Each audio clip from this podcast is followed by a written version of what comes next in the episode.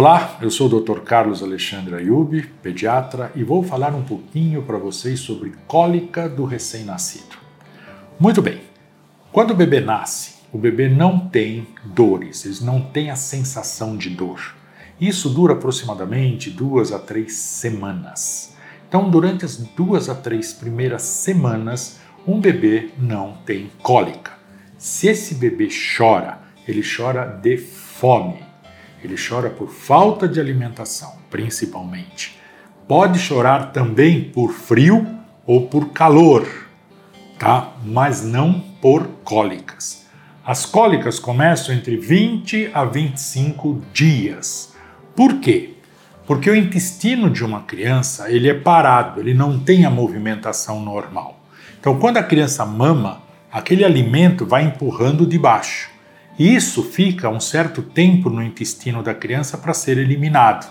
E o que acontece? Este leite fermenta, forma gases, dilata os intestinos e aí provoca dor. Aí a criança chora.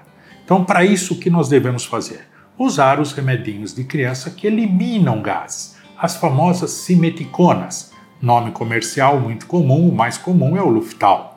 Isto vai ajudar muito a diminuir essas cólicas. E se só com a simeticona não resolver, usar um analgésico, né? uma dipirona, um ibuprofeno, que são os remedinhos que é a novalgina, que é o Tilenol, esses remedinhos comuns que se usam em criança, na dosagem de aproximadamente uma gota por cada quilo. Ok? Então, muito importante entender que criança recém-nascido chora, em primeiro lugar, de fome, segundo lugar, de sede. Nós moramos num país tropical, criança soa, então essa criança precisa às vezes de um aporte, de um chazinho, de um pouquinho de água. A criança chora porque está molhada, então precisa trocar. A criança chora porque tem cólicas e criança chora porque tem dor de ouvido. São essas cinco situações onde essa criança chora nesta ordem, ok? A última, a dorzinha de ouvido, um paninho quente nos ouvidos resolve para saber se é dor de ouvido ou não.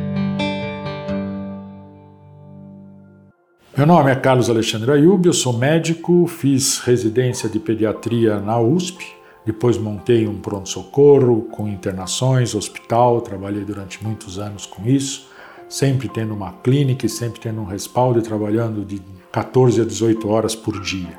Uh, há 46 anos eu me dedico a isso, ainda hoje faço isso, tenho outras atividades dentro da medicina, tem uma empresa de biotecnologia onde nós trabalhamos com células tronco. Continuamos firme e forte com 72 anos e ainda muito disposto para poder ajudar as mães com a nossa experiência que nós temos de toda essa idade. Hoje fica até fácil você poder resolver os problemas pela telemedicina, mas que para pediatra não se chama telemedicina. Para pediatra isso se chama atenção e tirar a tensão das mães e dos pais que às vezes por pouca coisa ficam estressados e uma palavra com o pediatra resolve muito, acalma e continuo atendendo meus clientes com muito carinho e muito prazer. Espero continuar fazendo isso por um bom tempo ainda.